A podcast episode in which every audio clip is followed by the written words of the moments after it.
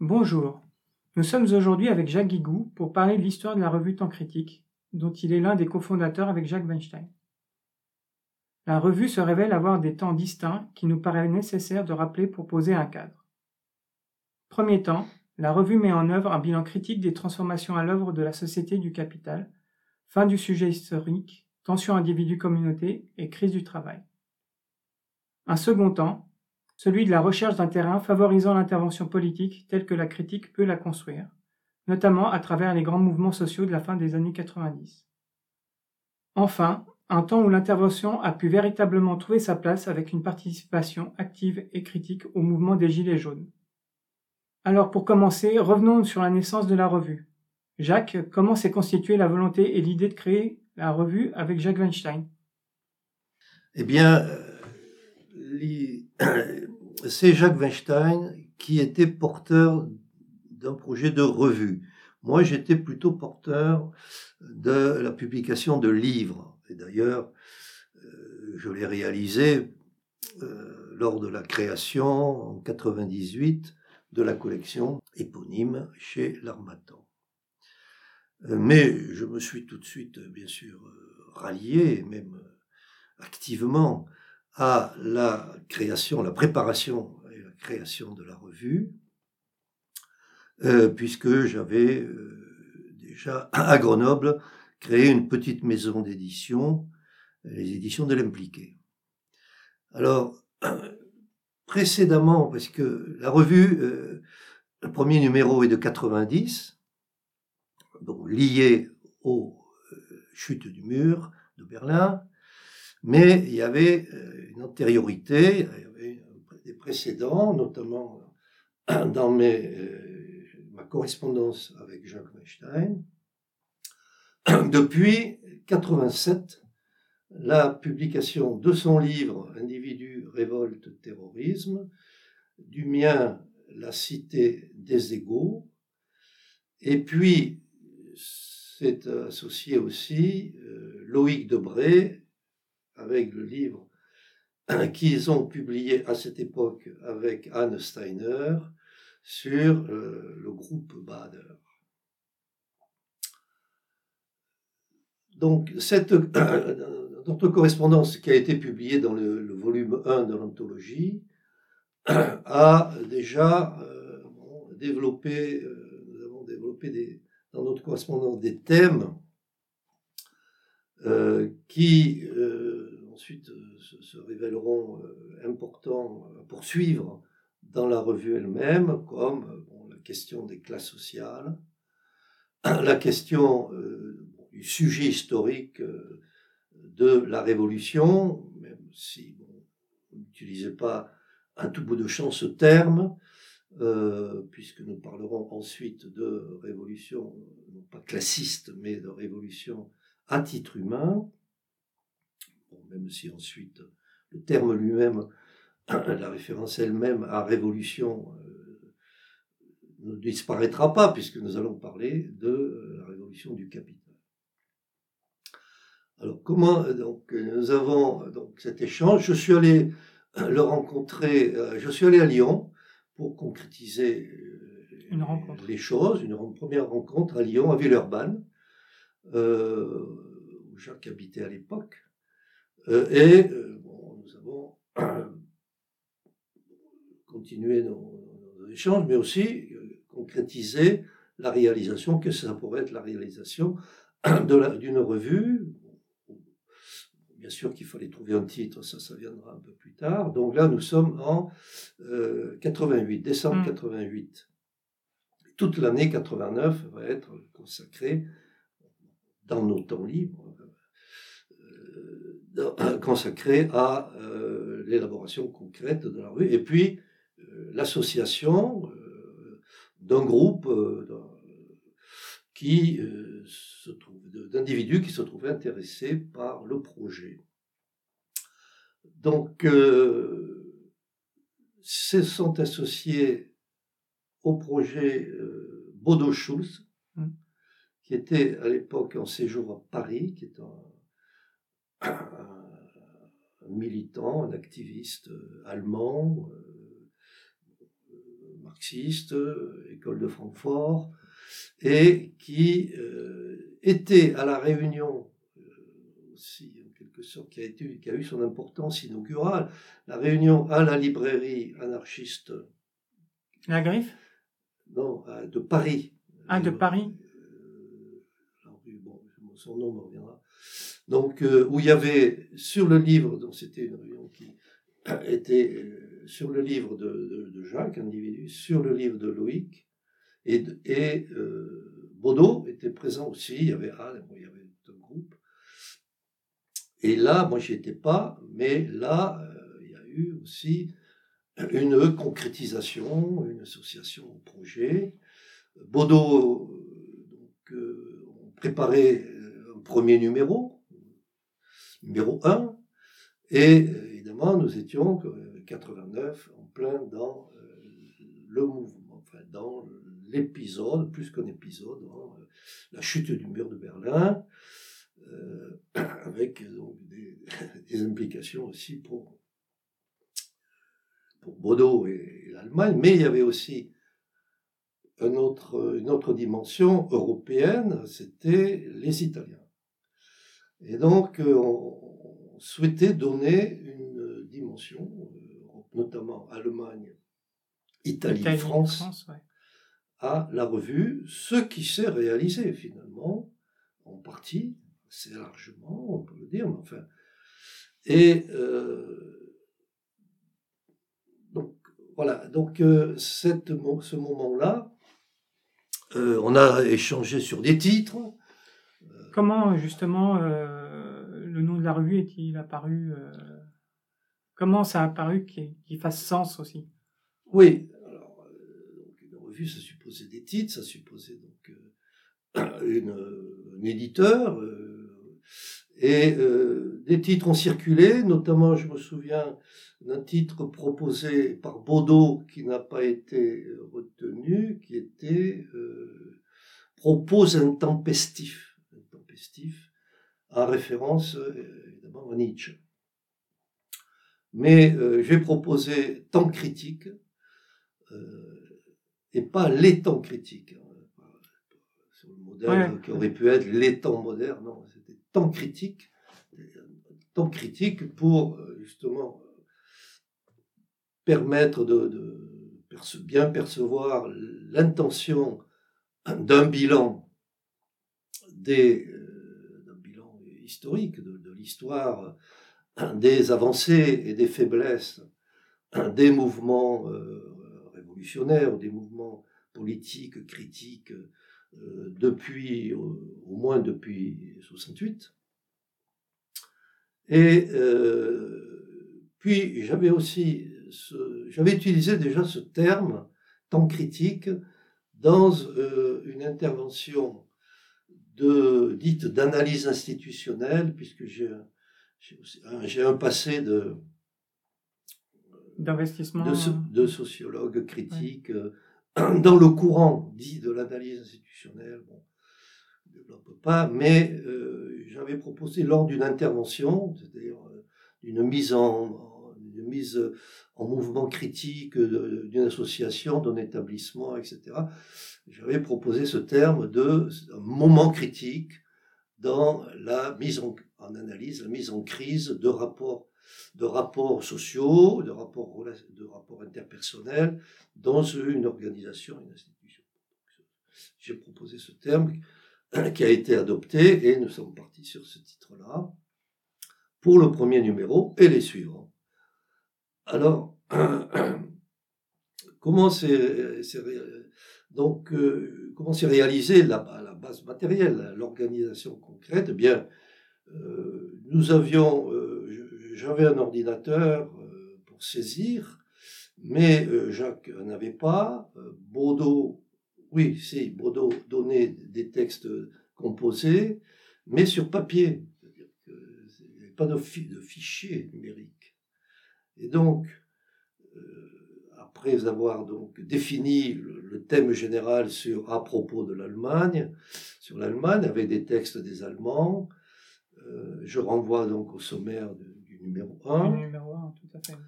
Euh, j'ai, euh, composé les textes de certains Allemands, les, composé les textes de, Jacques, et je les ai, et j'ai fait l'imposition, ce qu'on appelle techniquement l'imprimerie, j'ai fait l'imposition, c'est-à-dire pendant un certain nombre de nuits, j'ai découpé les, j'ai découpé les textes au ciseau, je les ai collés sur une succession de feuillets au format A5, qui est devenu au format de la revue, et euh, de manière à les amener chez un imprimeur qui faisait les clichés, mais sur le papier, pas numérique.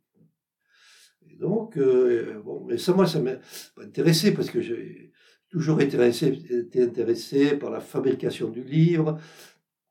Euh, adolescent, j'aidais ma tante qui était relieuse, la couture. Euh, et donc, euh, ensuite, dans, dans mes livres aussi, chez Anthropos, j'étais un des rares auteurs à aller à l'imprimerie, l'imprimerie où mon livre, mon premier livre a été imprimé, nous sommes en 71, et le, le, maître, le contremaître de, de l'atelier m'a dit, mais vous êtes le seul auteur à venir. Donc, de, des éditions Anthropos, c'est-à-dire pour des intellectuels, etc., à venir voir euh, comment, ça, c'est fabriqué. Et alors il m'a dit, voyez votre livre, il m'a montré dans un coin de l'atelier un, bloc, un volume de, de plaques de plomb sur lesquelles avait été dit, voilà votre livre, il est là. Donc il y a eu, il y a eu cette... Et euh, donc nous avons sorti euh, un premier tirage avec un imprimeur euh, grenoblois. nous avons sorti le numéro 1. à propos de l'Allemagne. À propos de l'Allemagne, plusieurs centaines d'exemplaires.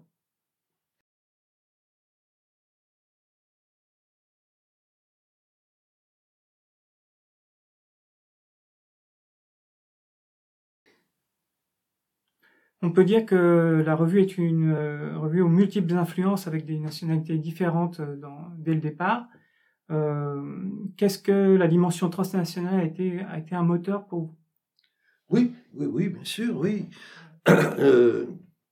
notamment dans la dimension bilan, bilan politique, historique des mouvements des années 60, de 68 et du maire rempart italien et aussi des mouvements euh, allemands, euh, les, les, courants anti, anti-parlementaires, les courants euh, écologistes, l'Allemagne c'était important, les courants contre-culturels.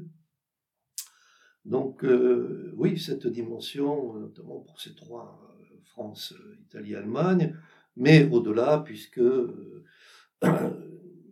eu euh, une, une, amie tunisienne qui est aussi euh, est venue peu de temps, mais euh, dans aux réunions de la revue et qui a aussi introduit les dimensions Afrique du Nord, les dimensions de, cette, de cet ordre.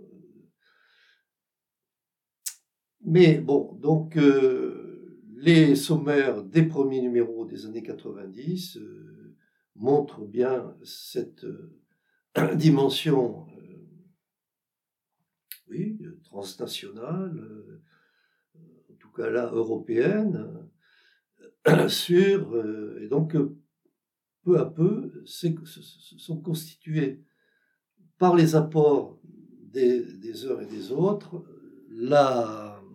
les grands thèmes qui vont euh, être abordés, euh, les classes sociales, l'État, euh, les, les mouvements sociaux, et puis les questions... la communauté humaine. de la communauté humaine, du sujet historique, les questions aussi de l'individu, très important, l'individu, l'individu question de l'individu et de ses rapports à la communauté humaine et aussi de l'individualisation, de la particularisation, a été un thème transversal de la revue et le reste, le reste encore. Donc, ces grands, ces grands thèmes, intersubjectivité, mmh. ces grands thèmes donc, ont été à la fois analysés, développés sur un plan théorique, mais aussi sur les, questions politiques qui se posaient à ce sujet, donc euh, le mur de Berlin, euh, les mouvements sociaux, ce qu'on a appelé après, donc euh, ce qu'on appelait les mouvements sociaux après, après 68, et la manière dont le, groupe, les individus associés dans la revue intervenaient, donc la question de l'intervention, qui a toujours été présente dès le départ.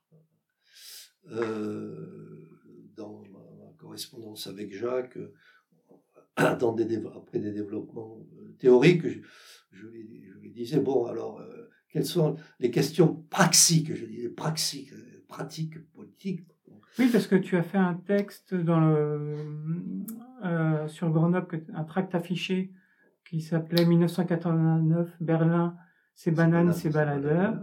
Et on sent qu'il y a déjà en germe cette question de l'intervention politique, euh, telle qu'elle va s'exprimer plus tard, comme on a un peu posé en introduction, mais euh, il y a déjà ce germe-là.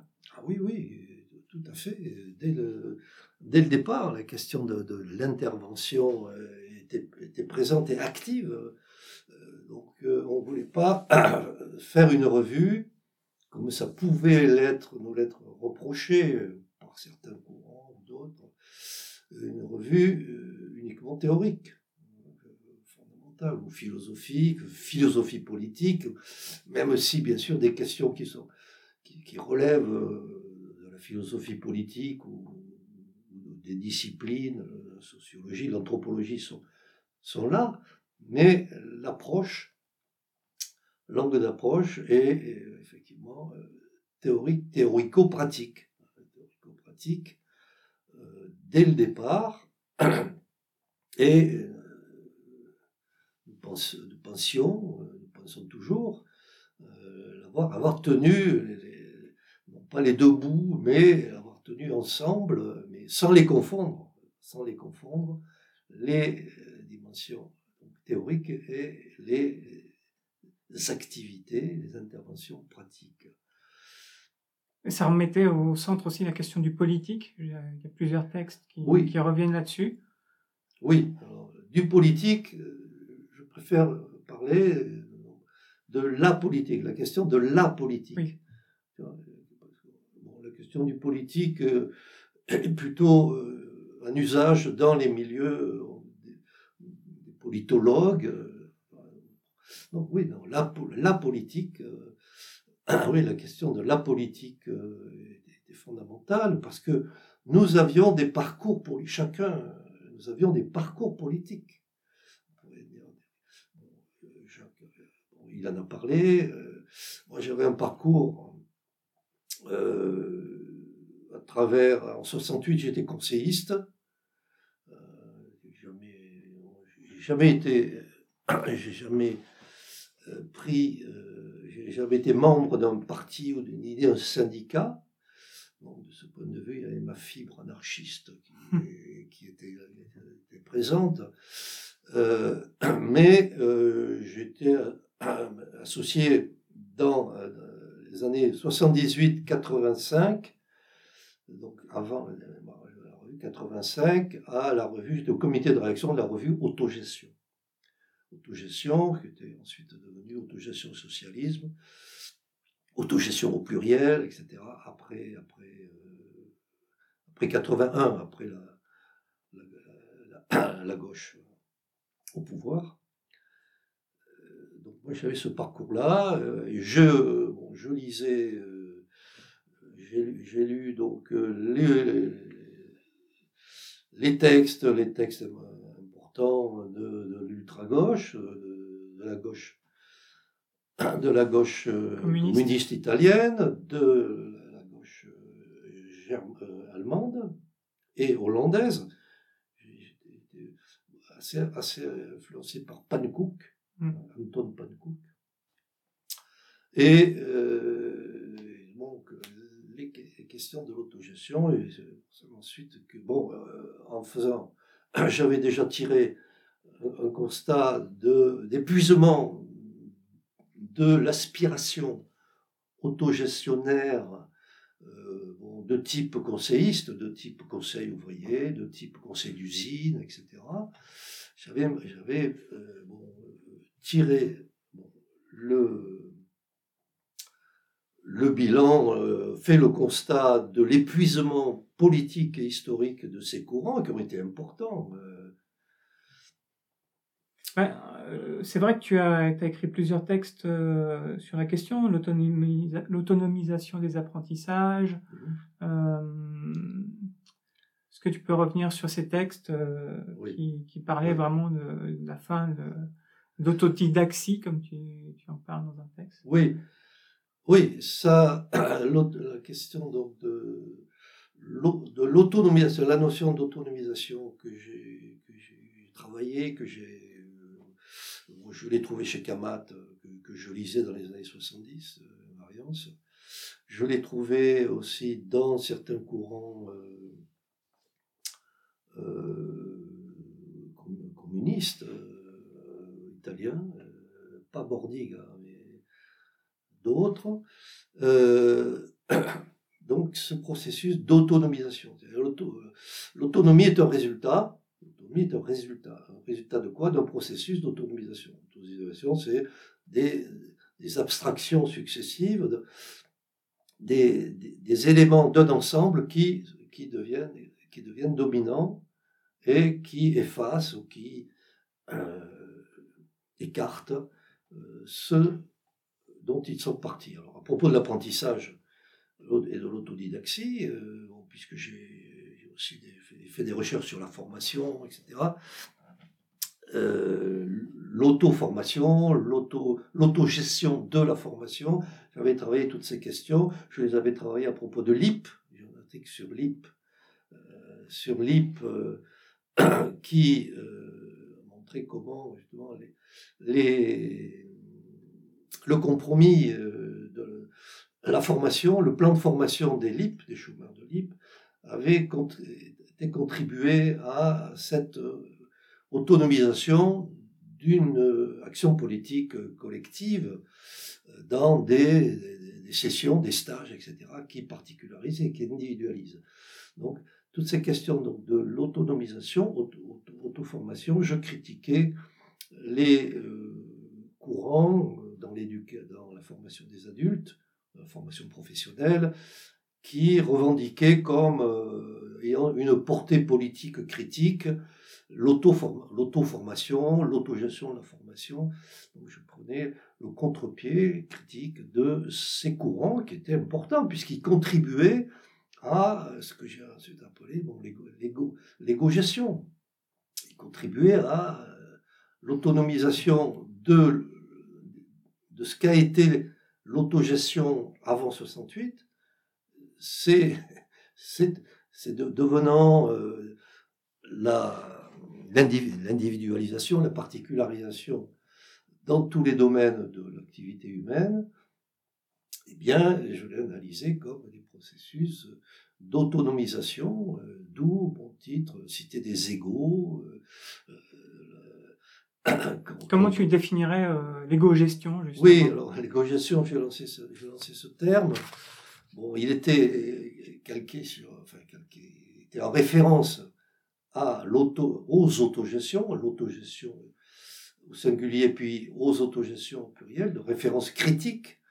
Donc, parce que, justement, l'égo-gestion, c'est, c'est, devenu, je, je, caractérisais euh, l'individualisation des rapports sociaux, la particularisation des rapports sociaux, la euh, séparation des euh, communautés de lutte euh, dans une puissance de, d'un individu qui est particularisé, que à un moment j'appelais particule de capital. Oui, c'est ça. Euh, L'égo-gestion, c'est la, la, particule de capital à qui on demande de gérer son activité, de gérer jusqu'à sa vie elle-même, toute sa vie. Et donc ça a été euh, ma manière de...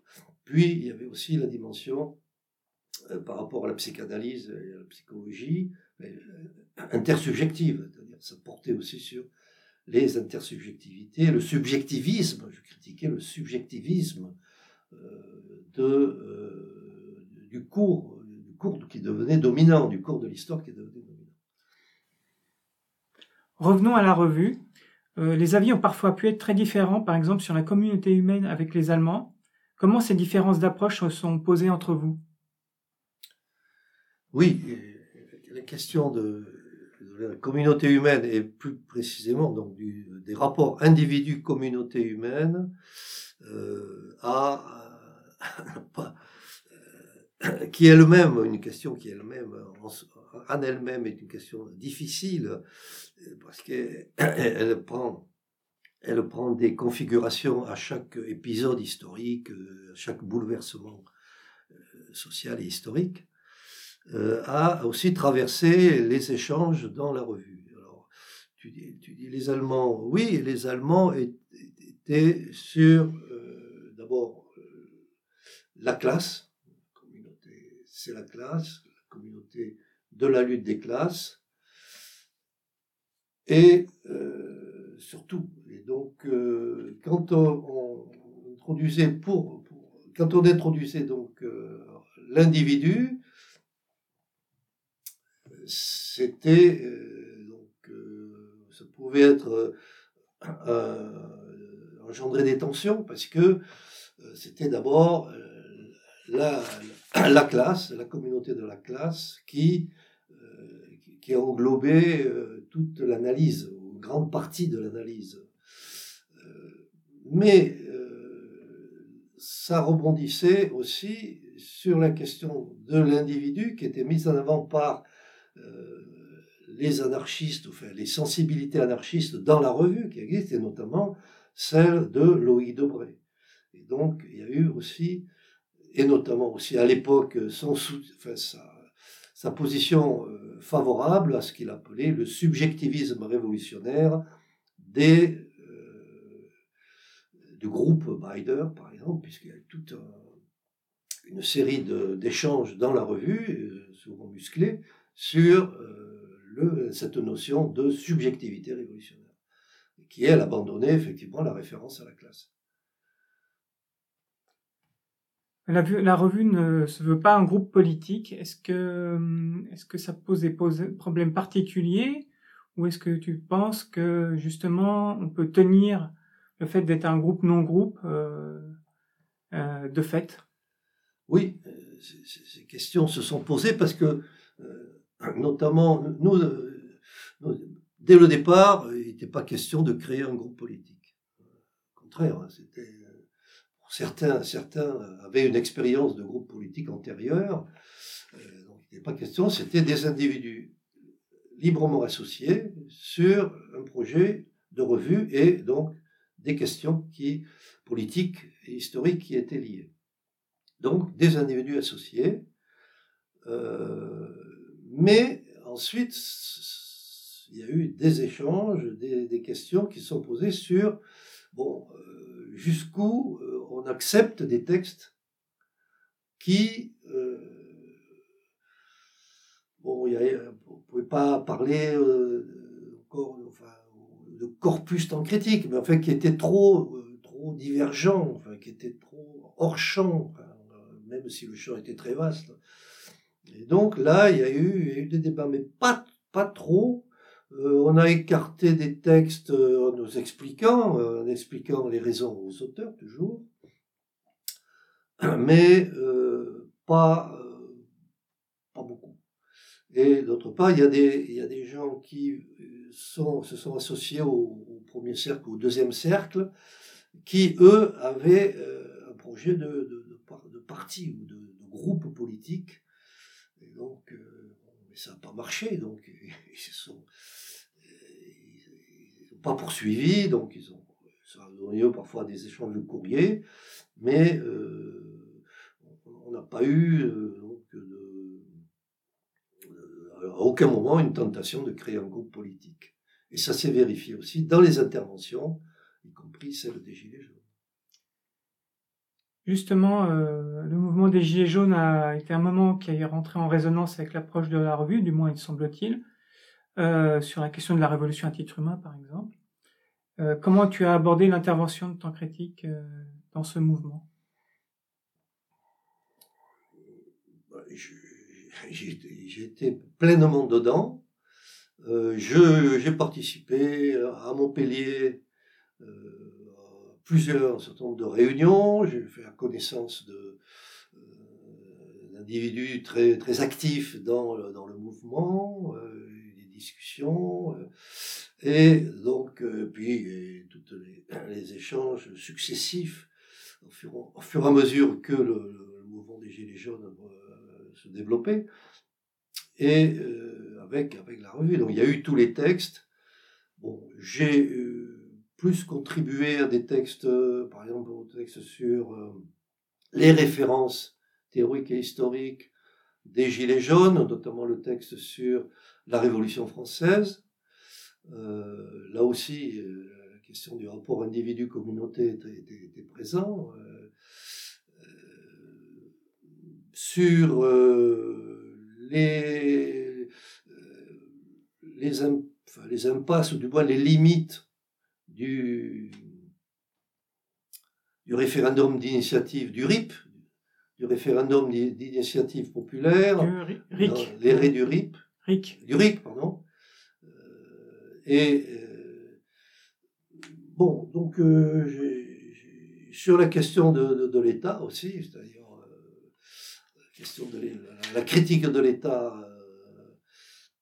de l'État du capital était bien présente dans le mouvement, euh, euh, mais elle a rencontré aussi ses limites, comme euh, le mouvement de 95 avait rencontré ses limites sur la question de l'État. Sous le slogan Tous ensemble? Oui. oui. Sur les, débats qu'il y a eu, tu as, eu un, as eu un débat avec Ricardo Desté sur la néo-modernité, postmodernité. Euh, est-ce que tu peux nous en dire euh, quelle est ta position à ce moment-là ben, j'étais, j'avais aussi, j'avais fait un texte sur euh, donc la la modernité, la fin de la modernité, je crois, c'est dans le titre, la fin de la modernité et les postmodernes. Mais le postmoderne était à critiquer aussi parce que finalement, il était lui aussi dans la modernité, en ce sens que euh, les postmodernes euh, se, mettaient dans le courant, portaient, étaient portés par le courant des particularisations, des subjectivismes, des, euh, de, de la, philosophie du désir, etc., de la, de la fin des grands récits, d'accord. Bon, bon, il y a eu des apports des postmodernes, bien sûr, mais les postmodernes, la revue pas, n'est pas postmoderne, bien évidemment, mais elle, arrive après le postmoderne, après l'époque du postmoderne, à mes yeux. Euh, l'époque euh, postmoderne est épuisée, même si il y a de beaux restes, et, elle continue à être active. De, dans, ces dimensions, par exemple, nihilisme. Le postmoderne est très nihiliste. Euh, donc, sur, euh, sur ce débat. la modernité, je mettais en avant, euh, j'ai mis en avant la, fois, donc, de la modernité, l'épuisement du postmoderne, et faut-il encore conserver ce terme? Et donc, ça a annoncé notion de société capitalisée. Et donc ce terme était finalement, modernité, postmodernité, modernisme, était à, abandonner. Il n'avait plus de portée politique et historique. Même s'il était encore, et s'il est encore euh, très actif. Tu as employé euh, durant un temps euh, les termes de parachèvement du capital, pour caractériser la dynamique du capital, justement. Pourrais-tu revenir dessus Est-ce que cette approche est toujours valide? Non, j'ai utilisé ce terme. J'ai utilisé ce terme, effectivement, pour caractériser des moments de la, de la dynamique du capital euh, début des années 2000, enfin, la fin des années 90 et du début des années 2000. La notion de parachèvement euh, n'a pas, ne, ne, signifiait pas, donc m'a permis de caractériser ces, ces, courants, cette dynamique, notamment sur euh, euh le numérique, la virtualisation, le, la dimension euh, de, de la domination, mais domination non systémique. Euh, donc j'ai, je pense, dans ce mon article, il ne faut pas s'en tenir. Oui, tu as fait trois couplets. trois couplets, voilà, c'est trois couplets. Euh, il pourrait y en avoir d'autres, mais aussi ça peut être. c'est un, c'est un, c'est un moment que je n'utilise, que je n'ai pas utilisé ailleurs, ensuite, pas du tout et euh, que je, ça a été un moment, ça a été un moment de manière de, puisque de, caractériser ces dimensions que je viens d'évoquer, mais euh, c'était pas à comprendre comme l'achèvement du capital, l'achèvement euh, ni l'achèvement donc euh, historique parce que le capitalisme s'effondrerait selon la théorie classiste euh, ou autre, ni que le capital ne parvenait pas à, euh, survivre, comme le disait euh, Henri Lefebvre dans un, livre dont j'ai préfacé la troisième édition sur la survie du capitalisme, la reproduction des rapports sociaux de production. Ça, c'est Lefebvre. Donc, j'ai fait une préface pour montrer aussi que euh, euh, Lefebvre se, se situait au milieu du guet, en quelque sorte, entre bon, l'analyse marxiste de la production, des, la production des rapports sociaux, lui de la reproduction, il parle de reproduction plus que de production, mais il reste, la référence c'est quand reste chez Lefebvre à cette époque-là, c'est-à-dire après 68, euh, prolétarienne. Donc, pas de parachèvement, pas de, pas de survie du capital comme s'il allait, comme s'il allait disparaître. Merci Jacques pour cet échange. Nous aborderons d'autres thèmes dans un second podcast.